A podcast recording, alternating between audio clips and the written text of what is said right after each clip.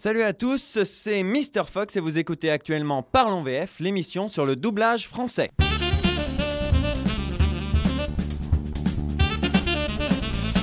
Alors aujourd'hui, nous sommes avec Franck Laurin. Franck Laurin, bonjour. Bonjour. Alors comédien émérite, euh, vous avez été la voix de Gaël Garcia Bernal Dans beaucoup de films. dans beaucoup de euh, films. Vous avez joué dans La mauvaise éducation.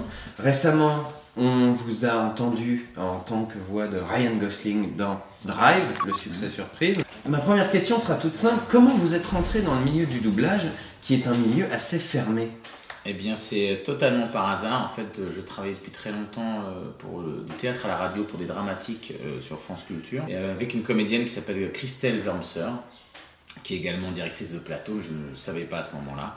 Elle m'a demandé mon CV, je lui ai donné, et six mois plus tard, j'ai passé des essais chez Alter Ego. J'ai eu la chance de passer des essais devant euh, cinq ou six directeurs de plateau en même temps dont Isabelle Branins, dont Béatrice Delph, la voix de Suzanne Sarandon. J'avais jamais fait de doublage, mais bon, ben, ça a bien fonctionné tout de suite et j'ai travaillé tout de suite beaucoup parce que six directeurs de plateau m'avaient vu en même temps. Donc ça a été un énorme coup de peau.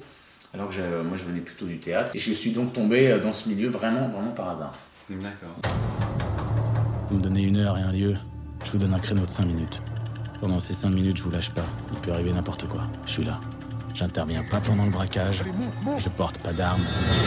Je conduis. J'ai commencé à faire plein de films pour, euh, pour adolescents, beaucoup de comédies pour ados qui sortaient l'été, euh, comédies américaines. Et alors les premiers, je crois qu'il y a 40 jours, 40 nuits.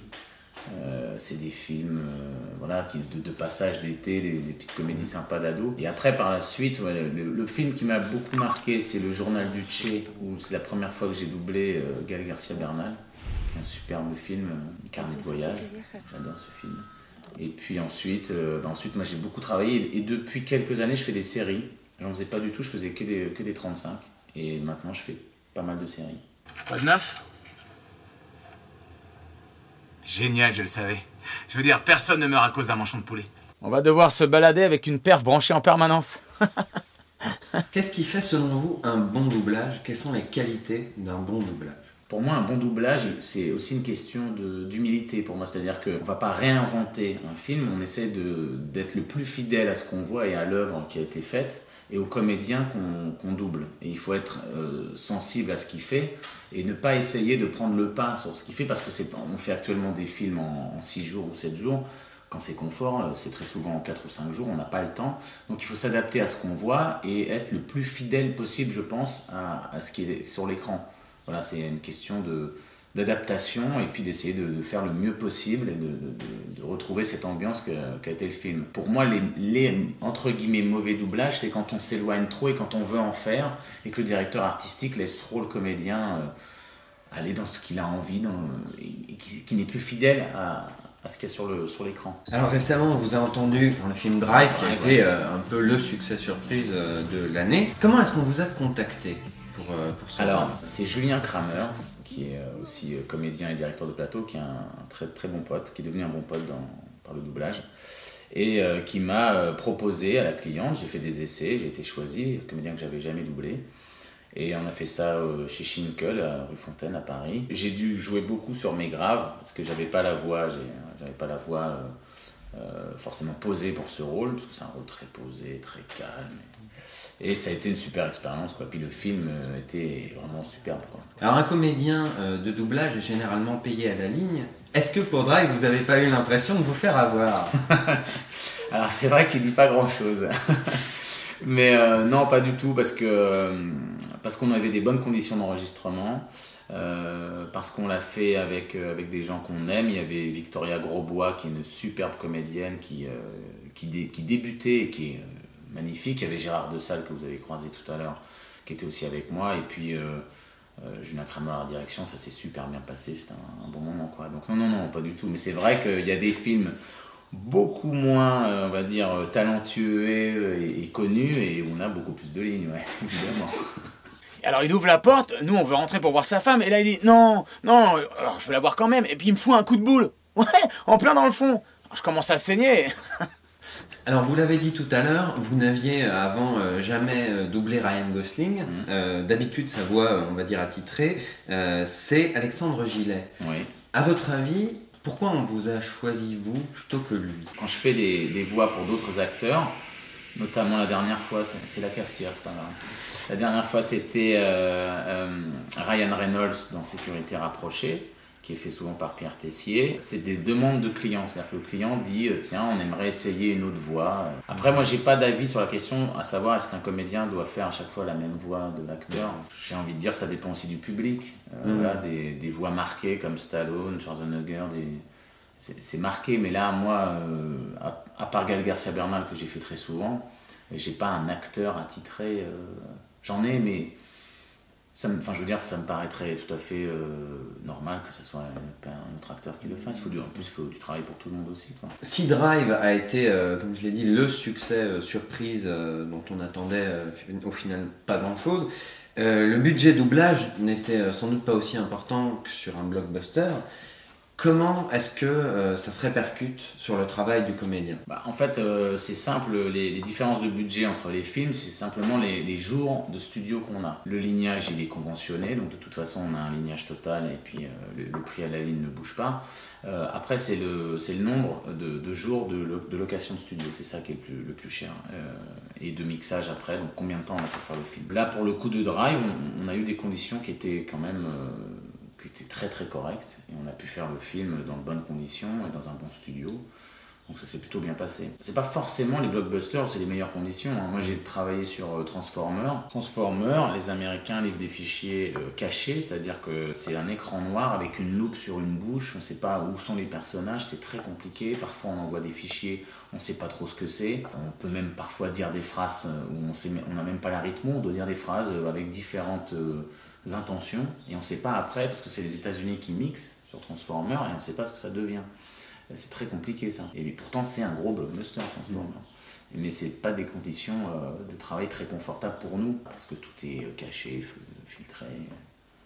Donc c'est pas forcément le blockbuster où on est le plus confort. Est-ce qu'il y a d'autres euh, premiers rôles, gros rôles qui vous ont marqué dans votre carrière? Le film de Pedro Almodovar, euh, La mauvaise éducation, c'était Gal Garcia Bernal, mais il y avait deux rôles. Il y avait le rôle du travesti et le rôle de- du, du jeune euh, qui vient, qui vient à la production. Et donc il y avait, j'essayais de faire deux voix différentes, deux attitudes différentes, et là c'était un superbe, super travail qu'on a fait avec Isabelle Branas. Euh, On avait du temps, on avait vraiment du temps, on pouvait revoir les bouts plein de fois, on pouvait bien travailler. Je regarde jamais les films euh, quand je les ai doublés en version française, ça m'arrive très rarement. Et là j'en ai vu des bouts et euh, j'ai trouvé ça pas trop mal. Jeter des fleurs, je dis tiens ça passe bien, c'est euh, c'est pas c'est assez fidèle. en tout cas. Donc ça ouais ça m'a beaucoup marqué. quoi. Et puis en plus c'était mes, mes premiers gros rôles et tout, donc j'étais euh, ouais, j'étais heureux de faire ça. ouais. Si je ne m'abuse, vous avez également fait un petit peu de jeux vidéo. Oui. Euh, c'est des conditions de travail très différentes. Ouais. Euh, souvent, on n'a même pas d'image de son personnage. Ouais. Comment vous travaillez comme Alors, dans ces conditions-là? Alors le jeu vidéo, moi j'en ai fait beaucoup, j'en fais encore, j'en fais un la semaine prochaine à la marque Rose. Pour moi c'est un, un exercice où on doit déposer son cerveau, on ne doit pas réfléchir. On a des fois des centaines et des centaines de fichiers à faire, donc c'est des toutes petites phrases, des toutes petites situations. Euh, on entend l'américain au casque ou euh, l'anglais et on essaie donc de faire, c'est des fichiers avec euh, un temps imparti, qu'on essaie de rentrer dans le temps et de finir à la bonne place. Et on se cale sur ce qu'on a entendu. Donc quand on entend l'américain, on sait très bien la situation, si c'est euh, gueuler, porter, chuchoter, tout ça. On enquille euh, des centaines de répliques comme ça. C'est pas du tout un travail sur la continuité, on regarde, on, dit comment on va jouer, pas du tout. C'est instantané. C'est une, gymnastique différente. Et euh, moi, c'est une gymnastique que j'aime beaucoup parce qu'elle est très courte. En général, on fait des séances d'une heure, une heure et demie. Deux heures quand c'est des gros, gros, gros fichiers, mais c'est très rapide. On entend, paf, on fait, on entend, on fait, on entend, on fait. Et les Américains sont les plus heureux quand on est, quand on est plus fidèle à ce qui a été fait. Ça, ils, trouvent ça parfait. Bon. C'est un parti pris, mais ils adorent la musique. Si on arrive à retrouver cette musique-là, ils adorent. Et donc, c'est euh, pas du tout, du tout le même travail. On peut être très bon en doublage et, pas forcément être euh, percutant et, dynamique en jeu vidéo. C'est pas du tout le même boulot. Code 9. Génial, je le savais. Je veux dire, personne meurt à cause d'un mancheton de poulet. Ah, de poulet, j'ai glissé. On va refaire. Alors, quittons un peu le monde du doublage. Avant d'être un comédien de doublage, vous êtes un comédien. Mhm. Vous faites du théâtre, vous faites du cinéma, de la télévision. Quelle facette de votre métier euh, vous plaît le plus? Principalement le théâtre, parce que je viens de là et c'est comme ça que j'ai euh, j'ai travaillé, que j'ai abordé mon métier. Parce que j'aime le fait qu'on travaille tous en équipe, qu'on construise les décors, qu'on construise la mise en scène, la scénographie, les costumes. Tout le monde travaille pour une représentation, puis après une suite de représentations. Il y a vraiment une idée de troupe. Et euh, quand on a la chance après de partir en tournée, il y a vraiment, euh, pour moi, un, travail d'équipe. Moi, je viens du sport, je viens du rugby. À la base, j'ai fait une sport-études rugby. J'ai, euh, j'aime beaucoup le sport collectif et, et la, solidarité, l'équipe. Et dans le théâtre, on a beaucoup ça, sur des fidélités assez longues avec des metteurs en scène. Au cinéma, à la télé, c'est plus compliqué à voir. J'ai un réalisateur qui est très très fidèle, qui s'appelle Thierry, Binisti qui a réalisé un long métrage qui s'appelle Une bouteille à la mer, qui bosse beaucoup et qui m'appelle sur presque tout ce qu'il fait à chaque fois. Et même quand c'est des petites choses, il dit tiens, j'ai pensé à toi. C'est quelqu'un de fidèle et qui est fidèle avec beaucoup, beaucoup de gens. Euh, euh, au théâtre, c'est souvent ça qui fait qu'on bah, travaille très souvent avec euh, la même troupe, la même compagnie. Depuis à peu près un an, un an et demi, je fais beaucoup moins de théâtre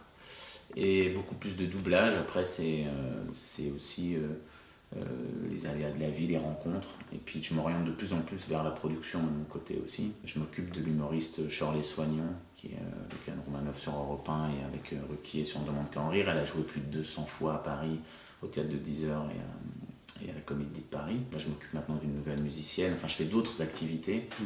et qui m'éclatent tout autant. J'aime vraiment tout ce qui est artistique, j'adore, ça me plaît. Après, je pars en tournage à Perpignan, un long métrage. Enfin voilà, c'est varié, ça, ça, me, ça m'anime beaucoup tout ça. Parlons un peu de séries. Vous doublez de nombreuses séries étrangères. On vous entend actuellement sur Arte dans The Spiral. Euh, vous avez également joué dans Skins.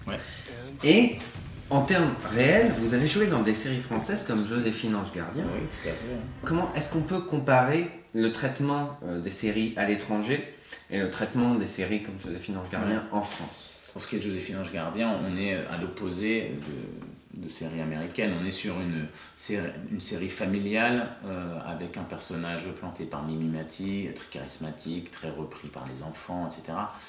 Euh, moi, je crache pas dans la soupe. C'est-à-dire que mon discours, c'est pas dire ah ouais, mais je définis Gardien, c'est moins bien que les Américains. Si on veut comparer euh, le mode de production, il faudrait aller vers Engrenage, il faudrait aller vers des séries de canal où ils essayent de donner la priorité à une ambiance, à un travail un peu à la, à la Marshall et euh, Braco, ce genre de choses où on, essaye de faire comme les Américains. Après, pourquoi les Américains réussissent tant des, magnifiques productions Je ne sais pas, je ne connais pas assez le process de production américain. Ce que je sais en tout cas, c'est qu'ils ont énormément d'auteurs et que nous, on a des auteurs, mais on n'a pas vraiment des poules d'auteurs. Les Américains sont capables de mettre beaucoup d'argent sur la table pour l'écriture. Ils sont capables de réunir des poules de 8 auteurs, 10 auteurs qui vont plancher, qui chacun, il y en a un c'est sur les dialogues, l'autre c'est sur les punchlines, l'autre c'est sur l'histoire. En France, on est, il y en a des auteurs, il y a des très bons auteurs, mais c'est très compliqué pour eux de gagner leur vie, c'est très compliqué d'avoir une convention d'écriture. C'est, pour ça qu'à mon avis, euh, si on veut se rapprocher de, de, la qualité américaine, il faudrait qu'on paye un peu plus les auteurs, qu'on les aide plus, et puis qu'on fasse vraiment euh, des, ouais, des poules d'auteurs, ils soient plusieurs. Moi, je travaille beaucoup pour les guignols de l'info